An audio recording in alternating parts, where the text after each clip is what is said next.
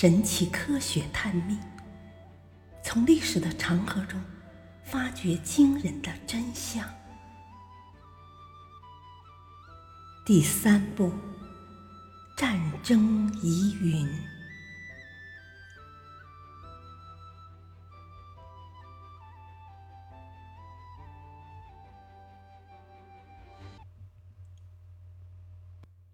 传奇史诗《特洛伊战争》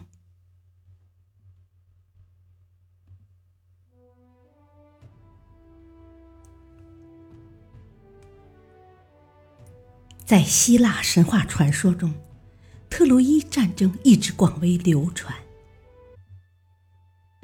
传说在三千多年前，特洛伊王子帕里斯渡海到斯巴达做客。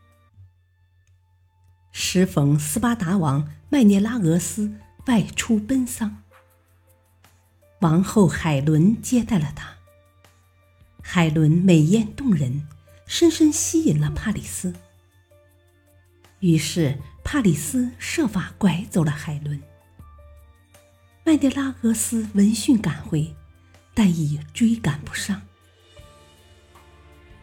他向哥哥麦西尼王。阿喀门农求援。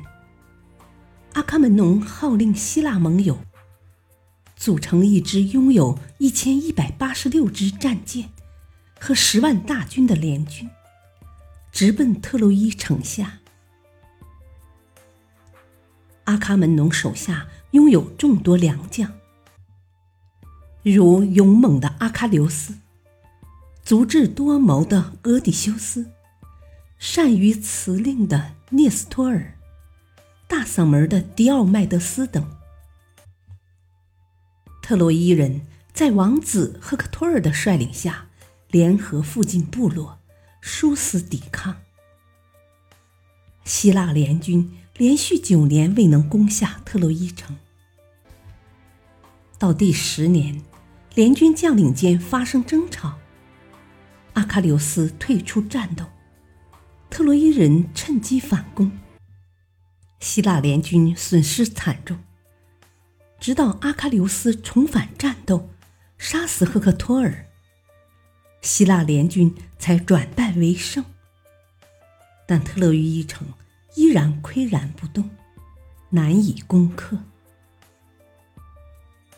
后来，一个叫伊派俄斯的人，在女神雅典娜的授意下。向希腊联军献出遗迹。夜晚，在特洛伊城外造一个大木马，里面藏满联军勇士，然后烧毁营帐，扬称回国。希腊联军依计而行。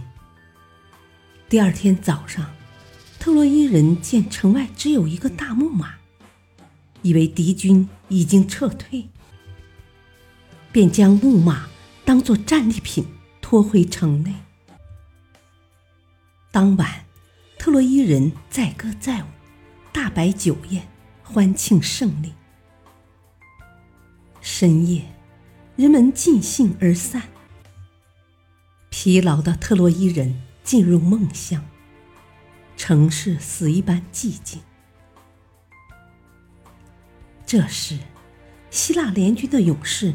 从木马里爬出，偷偷打开城门，等候在城外的联军一拥而入。围攻十年不下的特洛伊城就此陷落。特洛伊城被洗劫一空，青年男子被杀，妇女儿童沦为俘虏。昔日繁华的城堡，顿时成为一片废墟。